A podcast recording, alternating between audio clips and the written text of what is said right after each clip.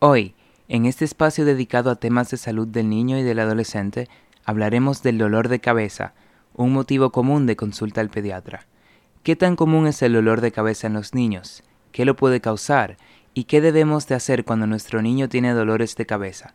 De todo esto y demás hablaremos hoy, así que quédate con nosotros. Bienvenidos al podcast Hablemos de Niños los conceptos compartidos en este podcast son exclusivamente de carácter informativo, por lo que no pueden sustituir la evaluación y los tratamientos de su médico pediatra. Con ustedes, la doctora Dielica Charlier, médico pediatra.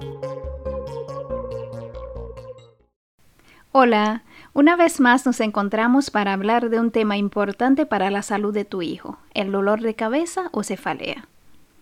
En los últimos tiempos se ha registrado un aumento generalizado en los dolores de cabeza tanto en los niños como en los adolescentes. Algunos estudios dicen que hasta el 51% de los niños de 7 años han presentado alguna vez dolor de cabeza, y esta cifra puede llegar hasta el 82% de los adolescentes de 15 años. Antes de la pubertad, los varones son los más afectados, sin embargo, después de la pubertad es más frecuente en las hembras.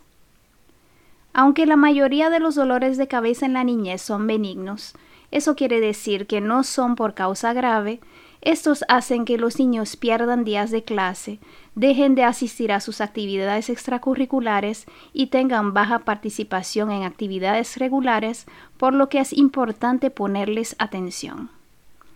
Haciéndoles las evaluaciones médicas adecuadas según su caso particular, podremos ayudar a los niños y a los adolescentes que sufren de dolores de cabeza a tener una mejor calidad de vida y limitar así el estrés que causa dicha condición.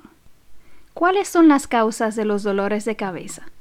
Las causas más frecuentes de dolor agudo de cabeza, agudo quiere decir que tiene poco tiempo de iniciado, son las infecciones virales como la gripe y la sinusitis aguda. La otitis o infección de oído también es una causa común. Otra causa, pero esta vez no tan común, es la meningitis, la cual puede causar dolores de cabeza, aunque en este caso se trata de una infección seria que pudiera tener consecuencias graves para el niño.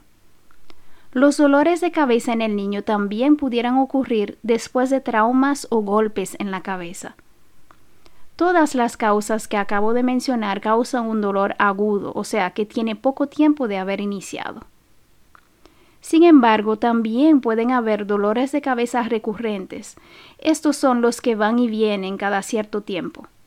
En este grupo se pueden incluir los dolores de cabeza tensionales, que son los que ocurren por estrés, y por supuesto las migrañas. No podemos dejar de mencionar los dolores de cabeza que ocurren en el niño por comer ciertos alimentos, como los embutidos, por ejemplo, o algunas bebidas como el café, el chocolate y el té. Finalmente, recordar que la mayoría de los dolores de cabeza en los niños ocurren por causas benignas. Eso quiere decir causas no graves, pero que algunos casos pudieran ser por tumores en el cerebro u otra enfermedad grave. Los niños con dolores de cabeza pueden presentar síntomas adicionales como vómitos, náuseas, cansancio, sensación de malestar cuando hay muchas luces o ruidos, y alteraciones de sus actividades normales y de su apetito. Algunos niños pueden estar tristes, irritables y decaídos. Estos síntomas aparecen con más frecuencia en niños más pequeños que no pueden describir que tienen dolor de cabeza. En otros casos, el dolor de cabeza puede acompañarse de alteraciones en la visión, pueden ver luces o destellos, o también alteraciones de la fuerza, se sienten débiles y a veces hasta inestabilidad para caminar. ¿Cuándo debo consultar a mi niño que tiene dolor de cabeza? Si el niño presenta el dolor de cabeza por primera vez, es menor de 5 años y no tiene gripe ni fiebre, hay que llevarlo a consulta. Si un niño de cualquier edad presenta dolor de cabeza que no se mejora con analgésicos habituales, acetaminofén por ejemplo, llevarlo. Un dolor que empieza muy bruscamente y es muy intenso. Ojo especial con los pacientes falsémicos, los que sufren del corazón o de los riñones y los pacientes que tienen problemas neurológicos. Si un niño tiene un dolor de cabeza que lo despierta durante la noche, si el dolor interfiere con sus actividades normales o si su niño cambia de personalidad cuando tiene dolor de cabeza. Si el dolor inicia después de un golpe en la cabeza, si el dolor se acompaña de vómitos persistentes, cambios en la vista o rigidez en el cuello, y finalmente si el dolor de cabeza se hace cada vez más fuerte, en todos estos casos debes de acudir al pediatra el mismo día. En el caso de que el niño haya presentado anteriormente dolores de cabeza, pero que esos dolores se hayan hecho más intenso o que se acompañen de otros síntomas que antes no presentaba, por ejemplo, alteración de la visión, de la fuerza, entre otros, también debe de ser llevado al pediatra para una nueva evaluación. ¿Y qué debo de esperar cuando lleve a mi niño a la consulta por dolores de cabeza?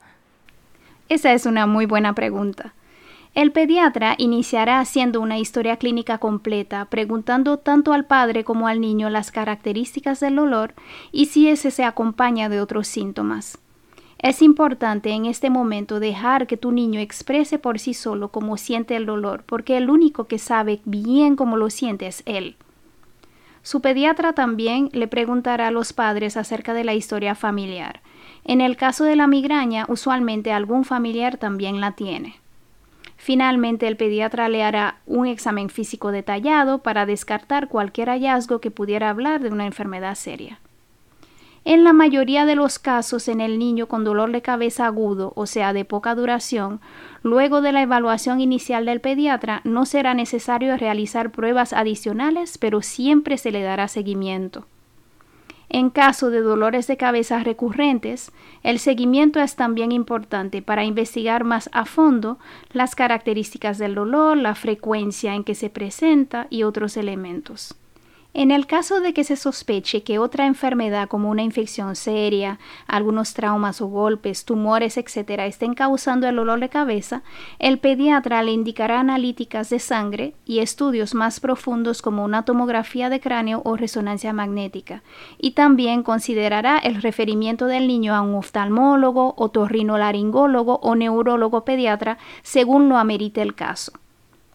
El dolor de cabeza en los niños, como cualquier otro padecimiento, debe de ser tomado en serio. No demores más la visita al médico si tu niño tiene dolores de cabeza.